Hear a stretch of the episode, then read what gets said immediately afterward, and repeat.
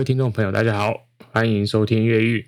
那这一次我们有别于以往是找来宾来到节目啊，这次的不同点是将由我主持人小孙来 solo 一一一整集这样子。那这次为什么会突然有这个想要 solo 的计划呢？是因为我最近有购入了一本新书，就是。该隐的封印哦，那如果有在关注我们节目的朋友，应该会有点印象。这本书也是之前我们的来宾宋玉成 Judy 宋，他有推荐给我看的书。那他推荐的原因是因为他认为说，这是一本跟男性息息相关的社会上对于男生的价值。附加在上面所对男性造成的很多很多的各种层面的因素的影响哦，那所以他把这本书推荐给我们。我自己在看了之后，我觉得实在是写得非常精彩。这是一本非常适合爸爸的书。如果说听众朋友你是呃妈妈在听的话呢，或是说你是女性在听，诶，那你有男朋友或是老公，我也非常推荐你们可以让邀请他们一起来听这一集。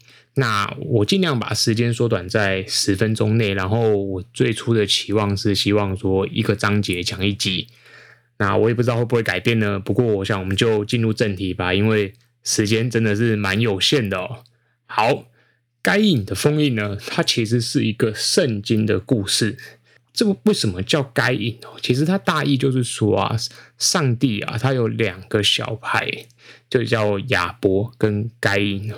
这对兄弟档啊，他们其实就像一般大家家里有两个双宝一样哦。如果你两个都是兄弟，诶，有一天那爸爸他生日啦，然后两个小孩都想要送礼物给爸爸，于是呢，这个该隐跟亚伯他们就各自买了礼物，要把这个礼物送给上帝哦。那上帝很好笑，他都是上帝，他还需要礼物。其实这个故事还蛮微妙的。这之后的发生其实很。他是简短的，在书中有做描述，就是说，上帝啊，他非常的喜欢亚伯的礼物，对该隐送的礼物呢，他就觉得啊，这个还好诶，我没有特别想要。于是乎呢，这时候该隐就像一般的小孩一样，他就觉得很不开心，为什么爸爸要这么宠爱亚伯啊？为什么不是宠爱我？买的礼物呢？为什么亚伯可以得到这种爸爸的关爱？为什么我得不到？这种失望，然后羞愧，诶，不被尊重的感觉就开始蔓延上来哦。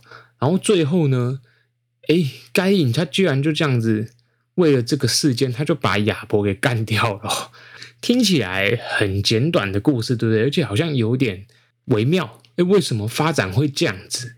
可是呢，作者啊，他在这本书的第一章啊，他的末段跟我们谈起这故事啊，他其实是在告诉我们说，诶，这个故事里面的啊，该隐啊，其实他是有很多背后的原因造成说，诶，他最后去残害他的手足亚伯哦，那这个啊，是不是？常常会发生在各位家庭里面，也有很多的双宝的争执，也都是类似这种啊，诶，兄弟两个人最后就吵来吵去，就打来打去，就不开心了。这个里面发生了什么事情哦？其实作者是在跟我们这本书就是在探讨男性到底在面对这些情感、面对像这样子的事件的时候，他们其实内心是有很多很多话想说的。可是呢，在该隐跟亚伯的这个故事里面啊，很有趣的是，我们没有看到细节，也就是说，他的老爸上帝并没有做出任何公正的去询问说：“哎，该隐你怎么啦？怎么会这么的不爽呢？对不对？”我们看不到这个细节，然后呢，我们也看不到哎。该隐是不是有跟他的兄弟姐妹？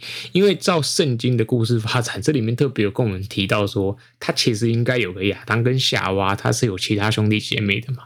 因为我们知道上帝的小孩是不是只有这几个？那他也没有跟其他人反映，所以我们这本故书就开始带说：诶，那为什么会发生这种事呢？为什么连上帝的小孩，他怎么好像都？有苦难言，他为什么不讲出来？最后就直接把他兄弟干掉了，这样子的故事。好，如果你听到这边呢、你觉得说，诶，这是圣经的故事啊，那听起来跟我们现实中好像没有太大的关联啊。那这时候这本书的作者他就非常喜欢举例哦，所以他就换到另外一个故事告诉我们，就是说，诶，如果你是爸爸在听，那回忆一下你的学生时代，你有没有被学校叫到什么辅导室，或是导师室，或者教务处去？那就是当你不小心做错了一些事情的时候呢，这个场景就诶很熟悉嘛。不要说学校好了，搞不好你在家里做错事，你也会被爸爸叫去那个他的位置旁边坐好，爸爸的小书房，然后爸爸可能就严肃的看着你，开始对你问话。然后这时候你去回想一下，小时候通常这些青春期的男生，比如说国中好了。或者甚至国小这些男生啊，每当他们面对这种大人在质问，或者是说大人想要帮助他们，问他们说：“哎，你怎么会做这种事啊？哎，你为什么要打同学啊？你为什么要骂同学的时候，哎，这些男生他们到底回答是什么？如果你去回忆这个场景，你就会发现说：哎，他们的话通常都很少，有些人避而不谈，有些人就是说都不是我的错，都是他们的错。”这个样子的一个回应里面呢，我们到底看到的是什么有趣的情况哦？作者就跟我们讲说，其实这些男生呢，诶，他们都没有办法表达他们细致的情感。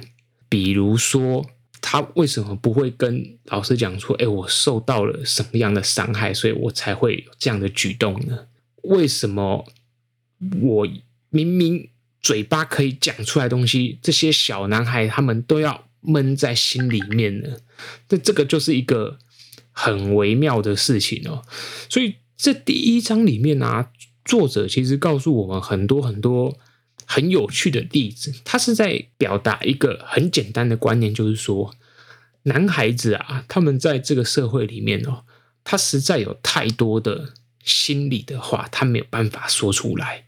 可是呢，这个心里的话说不出来的原因。又很微妙，他帮我们分析了有几种，一种是说，男孩子从小的时候，他的语言表达能力被训没有被训练好这件事情，这是其中一种。所谓的为什么叫做语言能力没有被训练好呢？他举了一个很微妙的例子，比如说我们今天在那个日本有很多大胃王节目，然后他们会形容说，哦，这个东西有多好吃，所以好吃的形容词有什么？比如说多汁哦，juicy，这个非常好吃。然后说哦，这个有层次感，这种都是一种形容词嘛，对不对？也就是说，好吃它可以有可能有五到十种形容词。可是呢，男孩子啊，他们在表达这个好吃的时候，诶，他们在小时候这个成长里面，他们就很少被培养语言的表达能力，所以相对的，诶，他们就没有办法去表达这种很复杂的情绪哦。哦，那这个东西就变得很有趣啊！这是作者提出来的第一个面向。第二个面向是说，即使他有表达能力好了，我们换句话说，把场景转到说，诶，如果说路边有小朋友跌倒了，然后诶，有一对那个母子他们走过去，然后小孩可能他的儿子就问他说：“诶，妈妈，他怎么在哭啊？”然后哇，妈妈突然就跟他讲说。我不知道为什么他在哭，但是我们不要学这个，我们赶快走。哦，好，这时候这个走掉的动作呢，作者就告诉我们说，他其实就忽略了这个男孩子他想要学习情绪的感受。那忽略了这个感受之后呢，这个男孩就会突然间就丧失了这个机会。那不只是丧失这个机会哦，他同时还有一个更微妙的是，他除了丧失这个机会以外，他以后也会不懂得要。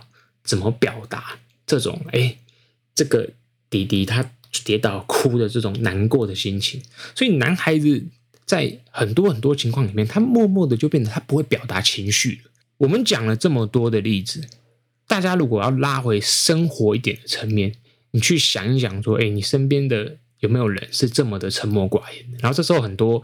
那个，如果是女性的听众朋友或者妈妈们，可能就会说啊，我老公就是这种死样子啊。所以这个作者他其实在告诉我们，你身边的枕边人啊，你的男朋友，诶，你有很多的男性朋友，有些人为什么都是一个死样子哦？其实他心里有很多话，诶，那他为什么说不出来啊？这真的是一个很微妙的故事哦。所以这本书它的第一章节啊，其实在破题的时候，他就是在告诉大家说。男性啊，其实有非常非常多细腻的情感，绝对不亚于女生。这种细腻的情情感为什么都没有办法表现出来？它其实就是告诉我们，因为社会给男性一个定位框架了。那这个就是为什么这本书的书名叫做《该隐的封印》啦，因为我们的情绪，男生的表达都被封印起来了。那他要怎么讲话呢？所以有时候你会很不爽啊，他搞什么都不讲啊。然后我们看很多连续剧，诶，他到底为什么不讲啊？我们会发现说，诶，这本书好像给你了很多解答哦。所以听到这边，大家会不会对这本书稍微有点兴趣呢？我自己的话啦，我作为一个爸爸，哎，我觉得这本书讲得真好。虽然说我现在可以跟大家侃侃而谈我的故事，可是其实我也练了很多很多有的没的经历。然后小孩出生，哎，也给我很大的冲击。那这本书最厉害的是，他几乎帮你分析了所有小孩男男孩子们的心理状态。所以我觉得，对于如果你家中有男生的宝宝、男生的小孩、青少年，这本书真的很值得一看。控制时间的关系，我们就不再讲这么多了。希望大家对这个新的开始的这个我的 solo 特辑还有点兴趣，不会觉得无聊。那这本书呢，也非常推荐大家去买。末段这边我再跟大家讲，这是商周出版的书哦。然后它同时也是教育部推荐跟美国校园阅读书单哦，所以它基本上是品质的保证。好，我们下一集再见啦，大家拜拜。